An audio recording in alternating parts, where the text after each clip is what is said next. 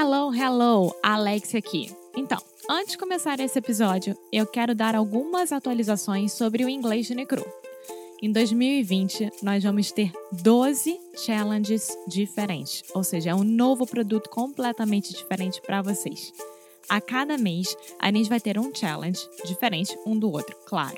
Então, por exemplo, nós teremos challenges sobre como melhorar o seu vocabulário, como fazer good first impressions, como ter o inglês melhor e mais natural possível durante conversas com nativos de inglês. Eu tô muito animada e quero muito, muito, muito que você participe. Então, se você gosta de nós, se você gosta do nosso trabalho, se você gosta aqui do Inglês no Micro Rádio e quer ficar de uma vez por todas sério com seu inglês, começando agora em 2020, vá lá no nosso site inglêsnecru.com. Now, on with the show!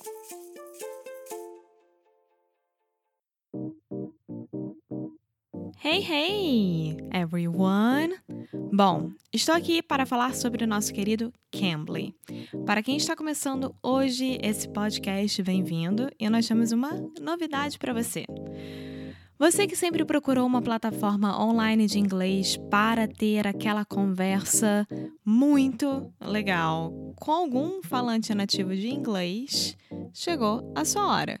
O Cambly é uma plataforma de inglês online maravilhosa. Você vai lá no cambly.com ou no aplicativo do Cambly e você pode filtrar de acordo com as suas necessidades. Então, digamos que você está procurando alguém para te ensinar mais gramática ou ter alguma melhora no vocabulário sobre botânica. Qualquer coisa desse gênero e super específica, o Cambly pode te dar. Uma das coisas mais legais é que tem professor quase 24 horas por dia. Então, se você precisa se preparar, por exemplo, para uma reunião, para uma apresentação ou coisa parecida e quer treinar naquele dia, um pouco antes ou um dia antes, você entra na plataforma, escolhe um professor e começa a falar. Lembrando que não adianta saber inglês se você não consegue falar. O Cambly está aí para isso. Então, para você ganhar uma aula de inglês de graça com o Cambly, é só colocar o nosso cupom Inglês no Icru Podcast. Mais uma vez, Inglês no Icru Podcast. Vá lá no cambly.com ou no aplicativo do Cambly e coloca nosso cupom Inglês no Icru Podcast. Now, on with the show. Hey guys, what's up? My name is Foster. Welcome to another episode of English no Kuro Rádio. Alexia, how are you doing? I am fine, thank you. Today is Sunday. Today right? is Sunday, We which are means recording on a Sunday. no construction at our apartment, which means we got to take advantage and record a lot of podcast episodes. Yes, and I wanted to talk about a thing that we did last night. Okay. what did we do last night, Alexia? We went to a bingo. Okay. Not exactly. Do you care to explain yourself? We did, but nowadays it's a movie theater. Yes. So we went to an old bingo, which I don't know if it's illegal in Portugal or maybe just not as common as it was in the past. But nowadays, it's a small movie theater that has. Two rooms, two theaters. hmm So, one thing, Alexia, when you say theaters, uh, I don't know how the British pronunciation of the word theater is, but in the US, although we write this word in a very strange way, we simply say theater. Theater. One more time. Theater. Nice, nice. there we go. Yeah, so they have two movie theaters. Oh my god. Yeah, you're saying theaters. Theaters. Yes. Yeah. So just forget about the EA and imagine it's just an E sound, just like E mais alguma coisa. The theater. Movie theaters. Perfect. Yes, they have two different rooms. Each of them have a screen, and they show predominantly uh, kind of like independent, smaller indie European films. Yes, it's from Europa Filmes. yeah. yeah, Europa Filmes owns Yes. this movie theater. hmm I have a, a question. When I say like the movie theater, theater is where we go to watch a movie. Yes. But the room that we are inside to watch it, Yeah, I was thinking about that too. Honestly, I don't think that we would specifically refer to the room. Normally, we refer to the screen. So you could say they have two spaces for showing movies, or two screens, or two rooms. okay. All kind of the same thing, but I don't think we have a really, that's not a very common way to talk about the sala. And last night when we were watching Once Upon a Time in Hollywood, I remember that the actors were talking about like I did that picture. I was in that picture. Mm-hmm. Is movie, right? I was in that movie. If I say movie or picture is correct. Uh, yes and no. So I would say that picture is a good bit more formal. So I don't know. I picture, I imagine really big, like movie buffs. Do you know that word, movie No. buffs? So if you are a cinephile or someone that's really, really into cinema, or you just know a lot of movies and a lot of facts about movies, you could say you're a movie buff. Okay. Okay, so only movie buffs would say, oh, that was a beautiful picture. Okay. Most normal human beings like us would say, that was a great movie. And yeah, we say we are going to the movies and we don't say we are going to the cinema. Yeah, not as common to say cinema or movie theater. We just say we're going to the movies. Okay. At so least here in the States, that is what we typically do. So, Alexia, can I give you one quick tip before we continue? yeah.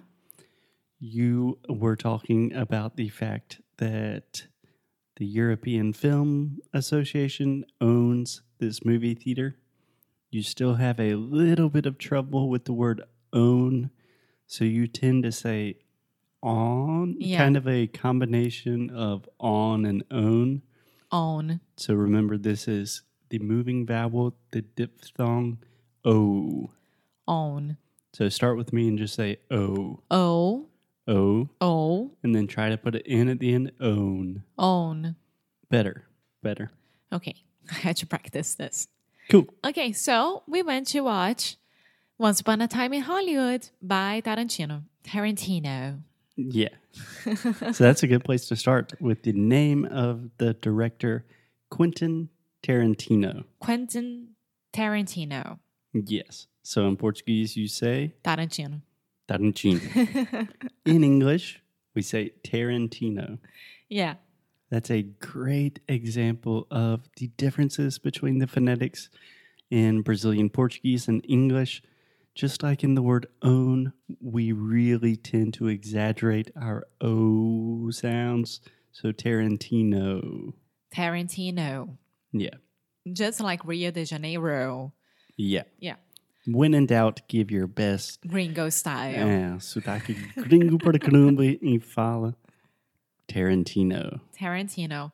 And yeah, we went to this movie theater because Foster told me like, ah, let's not go to the mall. For sure they have a like a movie theater theater. Sorry. It's really hard. I think that British people say theater. I I, I don't know what I'm saying right now, but You're not going to win that fight. maybe one day I will. Maybe next episode I'll have this proven. No, I'm just saying if your argument is, oh, maybe British people or Australian people say it this way, and that's why I'm saying it this way, even though I'm focused on learning North American English, that's just not a fight you're going to win, meu amor. Okay.